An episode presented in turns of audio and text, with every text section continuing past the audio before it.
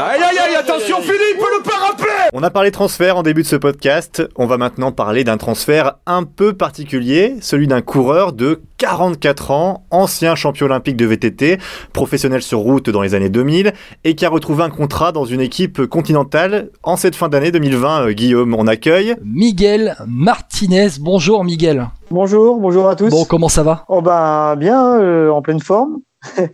Autrement, je pense que euh, j'aurais pas signé le contrat pour revenir dans le monde professionnel, quoi. Donc, euh, si je signe, c'est pas pour rien, quoi. C'est pas pour faire la figuration. On le rappelle, Miguel, tu as signé un contrat de 6 mois renouvelable avec l'équipe Amoré et Vita Prodir. C'est une euh, structure lettonne, il me semble. Letton, voilà, qui est gérée par la famille Fanini, qui est une famille euh, de légendes euh, qui ont créé une des premières équipes professionnelles à l'époque, qui sont de Lucca, en Italie. Raconte-nous comment ça s'est passé ce retour, comment bah, comment tu, tu redeviens professionnel là à 44 ans pour la fin 2020 avec euh, pourquoi pas un contrat en 2021 aussi? Eh bien, pour euh, obtenir un contrat, euh, ça s'est fait, on va dire, euh, avec beaucoup de chance. Euh, j'ai appelé le team Amore Vita, qui m'ont dit ah salut comment ça va? Ah bah tiens bah t'appelles pour ton fils je fais non ah bah t'appelles pour ton frère Euh, non plus. Ah t'appelles pour toi? Bah oui. Il y a eu un blanc.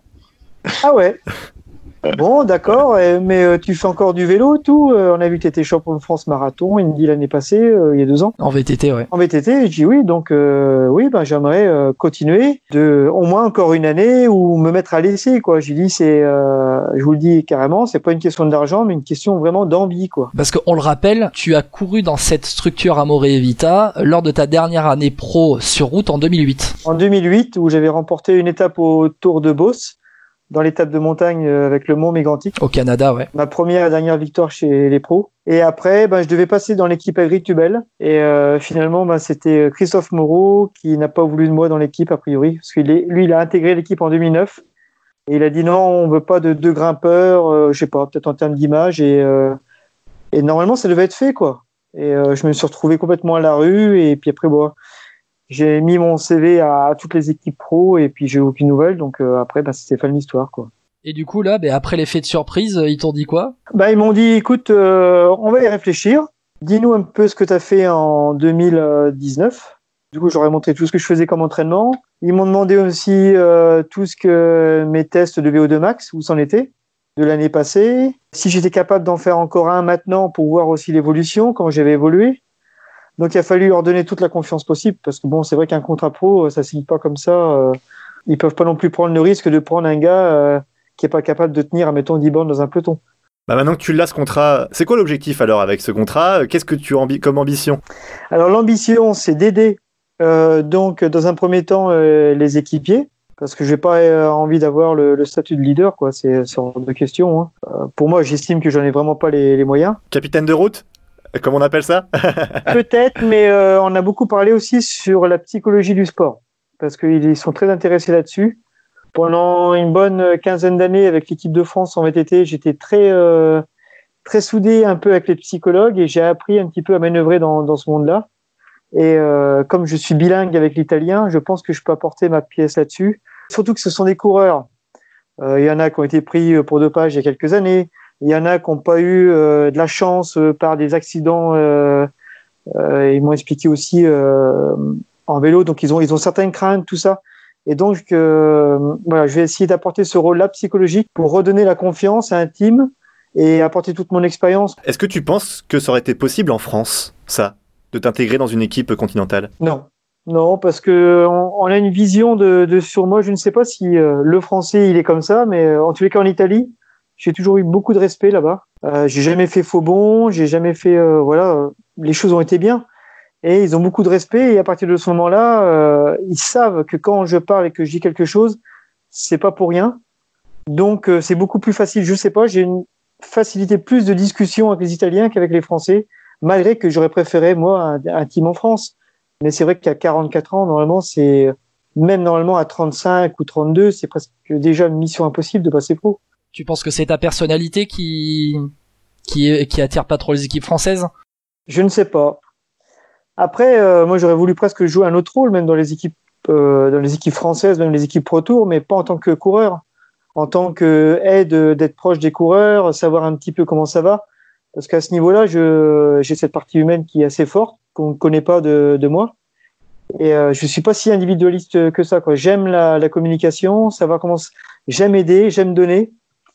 Et euh, en tous les cas, du côté italien, ils l'ont très bien compris. En fait, j'ai pas demandé aux autres teams français, quoi. Ça s'est fait naturellement vers euh, vers Amore Vita, quoi. Naturellement, parce que euh, je les ai gardés toujours en tant que contact d'amis.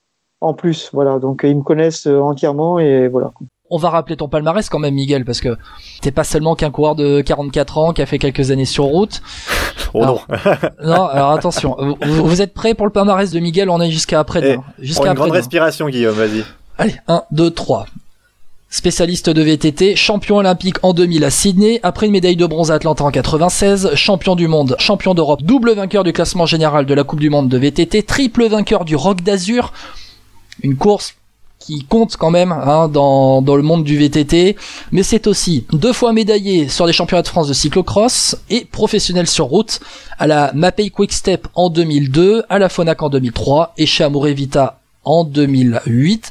On rappelle quand même que tu as fait 44e du Tour de France en 2002 lors de ton année chez Mapei Quick Step avec une huitième place sur une étape aussi. Oui. Bon, dis-nous Miguel, en quoi le coureur d'aujourd'hui est différent du coureur qui a été pro, qui a été euh, au sommet du cyclisme euh, français en VTT, en cyclocross et puis euh, performance sur route au début des années 2000. En quoi il est différent? Bah en fait, moi je suis quelqu'un qui aime le vélo en général. D'ailleurs toi ça se porte là. J'ai un VTT, je fais de la route, j'adore le cyclocross, je peux faire de la trottinette.